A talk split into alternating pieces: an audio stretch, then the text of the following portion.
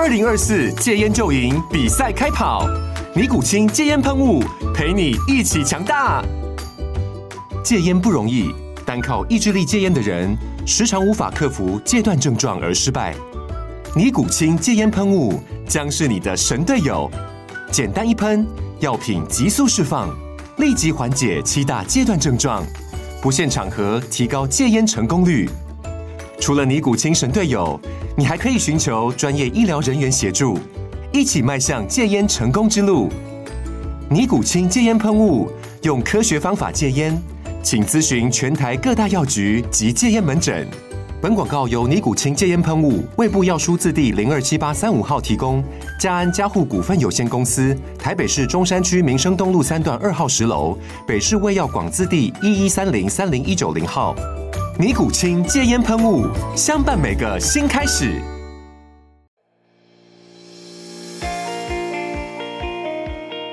大家好，我是美股航海王，欢迎你们。很多人都说想学美股，但不知从何下手。在这里呢，我会跟大家分享自己多年的实战经验和心法，和大家一起出海航行哦。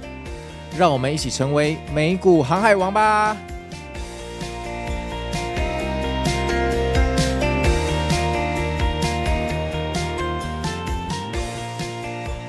大家好，我是美股航海王啊，那又见面了。那我们这一集的标题是成为少数啊，让别人替你抬轿。那这个要怎么讲了哈？那在讲今天的主轴之前，想跟大家分享一下我昨天去财经 M 平方的一个活动哦，那个是总体经济的论坛，那收获蛮多的哈，气氛很好。那其实也蛮感慨的，我是第一次去参加这个节目，然后。呃，昨天有很多很多的人在现场，我就在想说，一年前啊，如果办这个活动，肯定没有办法做实体的，哦，因为一年前疫情还在肆虐啊，那怎么可能像昨天一样搞了一个大礼堂，然后还有四层楼的观众席呢？那早上就因为那个大会从早上就开始了，那一开始就呃听 Rachel 讲讲总经啊，孙主任林首席讲话也蛮有趣的哈。这个我对总经其实都不是特别有兴趣，但他们讲的让我还蛮专心，把整个早上听完。因为我其实礼拜六失眠，所以我礼拜天早上是有点困的哈。那后来这个下午就开始讲人工智慧哦，然后半导体的原理，还有能源的问题哦。那人工智慧，我印象很深刻的，就是台上的讲师说啊，其实呃，ChatGPT 它其实听不懂你在讲什么，它只是把你呃给它的指指令里面一些关键字哦丢到 database 里面，然后去找出几率最高的合理的选项，然后用你选择的语言的文法去拼出一个句子还给你。其实他自己都不知道自己在讲什么东西哦。然后呃，接下来讲到能源的问题啊，那能源啊、可以定义呃这个文明的等级啊，譬如说第一个等级的文明啊，它就是能把整个星球的能源用完；那第二个等级的文明就是把自己的星球跟周围小行星的能源用完；那第三个等级就是把整个星系啊，就像银河系的能源全部都纳为己用哈。那人类目前是零点七五，所以连等级一都还不到。那还有谈到无限能源的问题啊啊，就是要做一个人造太阳，用核融合。产生呃取之不竭的干净能源，但是因为太阳要一亿度啊，那可能不一定找到物质把它关起来，所以可能就让它浮在空中啊，用磁力把它隔开。总之这些都是 蛮有趣的知识，那我是长知识的这样子。那为什么会先提到这个论坛哈？其实我也想要用这个论坛来带到我们今天的主题，就是这种实体的论坛，呃，在疫情解封后才慢慢的恢复嘛，之前都是线上的。那这种大家聚在一起，周末在讨论股票或投资的行为，其实非常的好，就感觉很好。因为我自己也很久没有参加这种活动了，让我就突然有感而发，我就觉得说，其实就是因为投资讨论这件事情哦，让我们很有安全感，所以这件事情大家乐此不疲在做，甚至有时候我们做这件事情是为了那个讨论过程的一个乐趣，而不是为了结果。那这种行为会有什么隐忧呢，就是说，投资股票是一场赌博，十赌九输。好，那十个人里面大概一个人在坐轿子，但九个人在帮忙抬轿。那如果你今天想要坐轿子，那你就要成为少数的那一个人嘛？你要是做的事情都跟其他八个人、九个人一样，那很可能你就站在多数的那一边，那你很可能就会在你不自觉中，其实都在帮人家抬轿。群聚讨论投资又非常的有趣，气氛又非常的良好，所以很容易我们当下就陷下去讨论，而且讨论这种东西它是没有结果的。为什么没有结果？为什么没有结果呢？因为投资跟游泳不一样啊。游泳它可能有标准动作，譬如说你的手肘要举高，那你切水的时候，哈，你的肩膀要旋转，身体要螺旋的前进，那这样的话你才能游得比较快，切水的效率会提高。好，高尔夫球你可能一手要打直，这个都有一个标准的 SOP 可以进行，但投资没有，投资在标准的 SOP 放到不同的人身上，有可能结果都完全不一样，这就是投资的。嗯，最让人家讨厌的地方，也是最有趣的地方，就是它没有一个规则，它没有一个准则可以套用在所有的状况。所以，当我们对这种完全未知的东西去讨论的时候，有时候我们觉得讨论出一个结果，但其实那个结果根本不能称为结果，那只能称为一个讨论的终点，但跟结论完全是无关的哈。那人类面对这种未知会没有安全感，所以会喜欢群聚讨论，就算。就像我们大家不安心的时候，可能就会去呃庙里面求神拜拜，是差不多相同的意思哦。所以呢，在这种情况下，我们特别的无助彷徨哦，那就比较容易去依附他人的意见，最后我们就无形中变成了羊群效应哦。那我们也不喜欢赚钱比别人慢。但我们有时候还蛮能接受大家一起亏钱哦，所以就会有一个状况，就是哎，大家纠团去买某一只股票，那反正大家都跟我一起去买，亏钱大不了大家一起亏，他没在怕，我为什么要怕？但赚钱的话，至少我不会比人家慢。好，那这种心态大家应该都蛮熟悉的哦，甚至自己也都体会过。那这很神奇哦，在面对未知的时候，我们我们的生物本能就是喜欢就是群聚，然后团结。好，去克服，但很可惜，投资刚好反人性啊！你一旦团结变成了多数，那你很可能就是、要帮人抬轿了哈。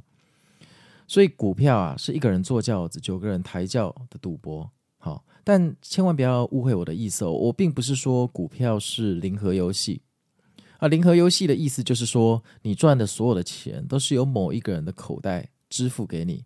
所以呢，在大局来讲，大盘来讲是正负零啊，好，没有任何新的产出或新的亏损，但是在玩家之间是互相博弈的关系。我赚的每一块钱，一定都是由其中一个玩家所支付的每亏损的一块钱这样子哦。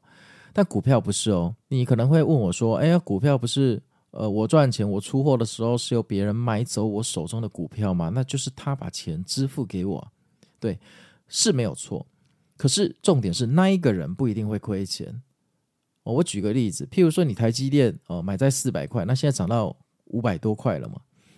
那于是你很高兴就出货了，那一定有人承接这五百多块，你才能卖掉嘛。哈，那这个人有可能三年后台积电假设它变成九百块的时候，他也是赚钱的。他从五百块五百多块赚到九百块，他也是赚钱离场的哦。那所以股票这个东西是可以所有人都赚钱的，所以股票不是零和游戏哦，选择权啊，期货才是零和游戏哦。好，那回到我们的主题哦，成为少数，好，那要怎么成为少数呢？哈，那你可能会说啊，就要看新闻，有独特的见解。不过我必须跟你说，这个新闻你看得到的，别人大概也都看得到，那它其实都是多数行为哦。真正的少数，我自己根据我自己的经验来定义哈，有三种哈。第一。幸存者偏差的宠儿，不管怎么做都赢，这个是第一种。第二，你有真正的珍贵的内线情报，只有极少数的人才能拥有。第三，做别人不愿意做的事情，你的行为与思考跟他人不同。那前面两种哦，都是开外挂哦，我们就不讨论，因为像第一种，如果你怎么做都刚好是幸存者偏差的宠儿，那。那恭喜你，你这一辈子天生就是要投资，就是注定上天要你赚钱，所以这个就不讨论。因为天才是无法学习与无法模仿的一种职业。啊，第二种啊，真正的内线情报，极少数的人才拥有哈。这个就我想举一个例子，就我们的佩洛西大姐哈。那佩洛西是美国哈国会的议长哈，那他的他的那他的权力跟地位当然是没有话讲。那每一次啊。那个国会要推出什么法案的时候，佩洛西的老公哦，都很神准的去买相对应的股票期权了。哦，而且你注意哦，他不是买股票，他是买期权，而且他一出手都是几百万美金。然后呢，过不久之后，呃，那些股票就会大涨，所以他们的期权就翻了好几倍啊。那期权这个东西，有在玩股票的都知道，呃，美股的期权是每个礼拜五都会结算，意思就是如果你这个礼拜五的期权没有到标准，是要归零的，是要归零的。所以会拿几百万美金去买期权的人。我是不知道他们实际怎么运作，但我觉得一定是有非常高的把握度。毕竟法案的进程或什么时候要通过，这个国会议长不知道也太扯了吧？而且他是她老公嘛，当然他自己不能用自己的名字买，那这个就大家听听就好哈，大家心知肚明就好。那第三个哈，就是呃，想法跟别人不一样啊，做的事情也跟别人不一样啊。这个，如果你常常去逛书店，你可能会呃看过一本书。那那一本书叫做《投资最重要的事》哦，是霍华马克斯写的。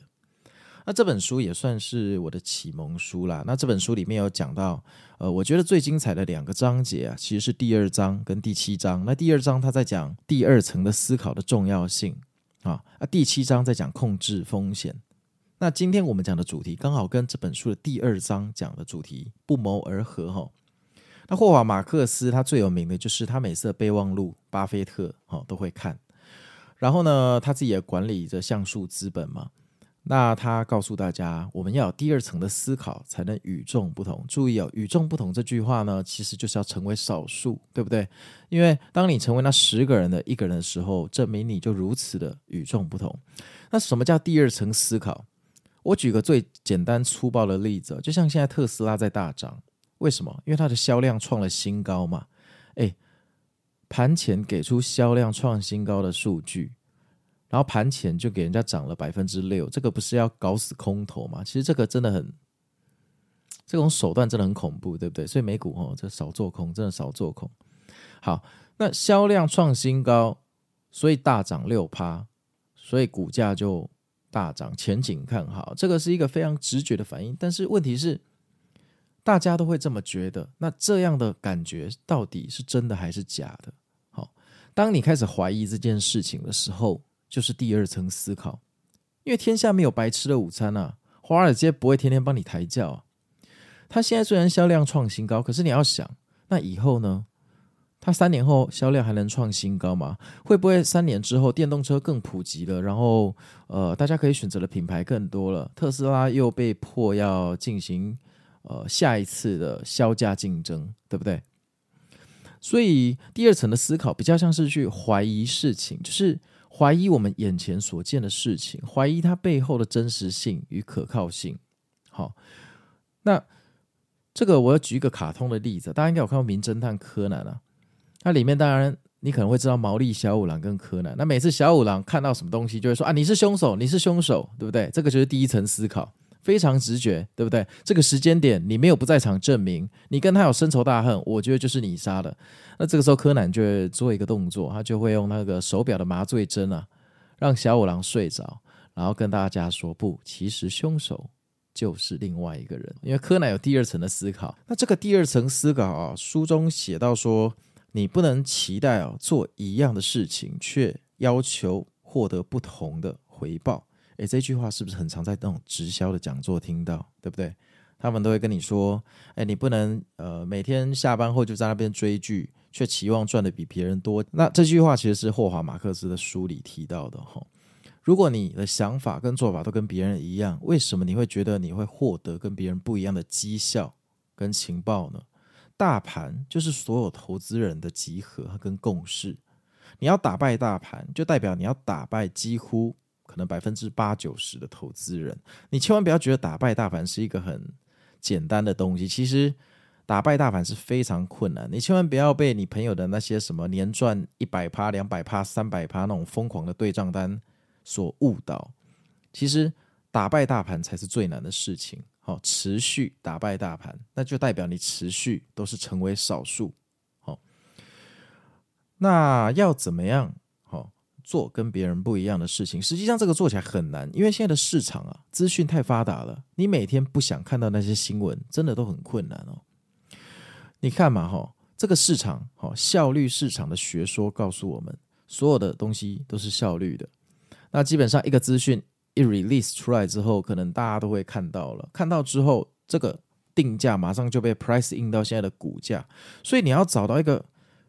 非效率市场的机会去进行套利，这个几率真的是非常非常的低，而且非常的困难，而且万一做失败的话，可能也会遭受不太好的后果哈。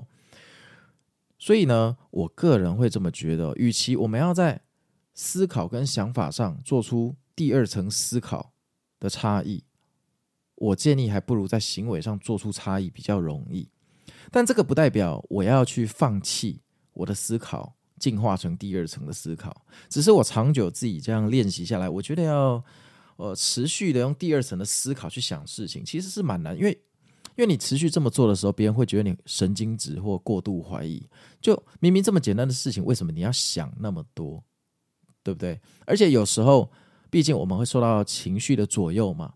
好，有时候譬如说，呃，你做空失利了，这个时候它继续往上涨，说不定第二层的思考会变成你。继续放空股票的一个借口，然后你就用这个借口告诉自己，我要第二层思考，我要逆势而行，结果到最后你就输光了你的资金。所以我觉得去追求第二层思考，对我们散户是非常非常危险的。当然有可能会做对，但是以成功的获然率来讲，我觉得它的投报并不高。我觉得与其追求第二层的思考，不如追求我们做的要做出第二层的做法。哦，那要怎么样？做出别人不愿意做的事情，或做跟别人不一样的事情。当然，最简单的就是别人不爽做的，你都去做。哦，就像我们在公司里面嘛，有时候很琐碎的一些事，你就不想做。这个时候，总会有一个热心的同事自己出面来说：“啊，这些事我来做啊，你们去做一些比较难的事情。”诶，可是你也蛮常听到这种故事哦。最后，那个做琐碎事情的同事啊，他就升官了，而且大家都很信任他，因为大家都知道。我们不想做的事情，你都愿意做，所以大家都会给他尊重。好，好，拉回来哈。所以做别人不想做的事情是代表什么呢？例如，别人在追涨买货的时候，你就偷偷出货，偷偷出货。哎你出货不要张扬哎，偷偷出货。一旦你张扬，然后假设你是一个很有影响力的人，啊，你身边的人都跟你一起出货，那不就变成多数了吗？托斯科兰尼说啊。可以赚钱的方法，你一定要自己收藏好，好，因为一旦很多的人采用这个方法，就会失效。这句话的意思就是告诉我们，如果有一个方法变成多数决，那这个方法就会失效。但我今天分享的东西绝对不会失效，为什么不会呢？因为就算我跟大家说，我们要努力的去做别人不想做的事，假设这件事情大家都同意的话，它还是不会失效。为什么？因为既然这些事情是大家不想做的，对不对？他们就算知道了，他们也不会去做那些不想做的事。毕竟人性嘛，江山易改，本性难移啊。有时候我就想啊，我干嘛去做那些我不想做的事？我就想给他赌一把，因为也有可能赌赢啊。股票这个事没人说得准啊，对不对？所以为什么少数决会永远有效？因为要成为少数的方法，就是要做我们人性不想做的事。那这件事情又极其困难，对吧？你认为戒烟很简单吗？我告诉你，它很简单，但大家就是不想做。因为没抽烟的时候，你会想抽，它就是很难嘛。很多人都戒烟会失败嘛。啊，好，那刚刚说到哦，做别人不愿意做的事，哈，在这边我举几个例子，例如别人买货，你偷偷在出货；别人在停损出货的时候，你偷偷买货，或者别人亏钱，然后他在逃避这个经验，他不想要开账户看亏多少钱的时候，你愿意打开账户去检讨你的投资，写心得报告。那我觉得啊，这三点都很重要。然后第三点其实可以改善第一点跟第二点，因为当我们面对这个过去的错误，真的去反省。逼自己去面对自己最不想面对的东西的时候，你心里承受了这个剧烈的痛苦哦。下一次在你买进跟卖出的时候，你会发现你比较愿意做自己原来不想做的事。为什么？因为你上次的心痛过了，你在写检讨报告的时候痛过了，所以这一次呢，你在面对决定的时候，你会比较愿意去避开那个地雷。我再举个例子，例如你可能都很相信另一半，结果有一天他做了一个你很不能相信的事情，他背叛你好了哈。假设他背叛你，他趁你不在的时候把你家的钱抢光哈，那当然你会跟他分手，但是你下次在择偶条件上面，你就会特别的注意这个人在金钱上是否有强烈的渴望，因为你前任趁你不在的时候把你保险箱的钱偷光嘛哈。我是举例了哈，举例如有雷同哦，这纯属巧合。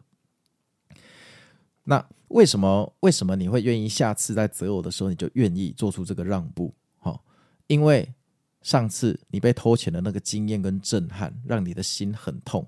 那我们人类是这样，我们痛过之后，我们潜意识会让自己说：下次我不要这么痛，因为这么痛我真的承受不了。所以呢，你下次在做抉择的时候，你会比较容易做出你原本不想做的决定，因为你的你的心里会想要规避上次所承受的巨大痛苦。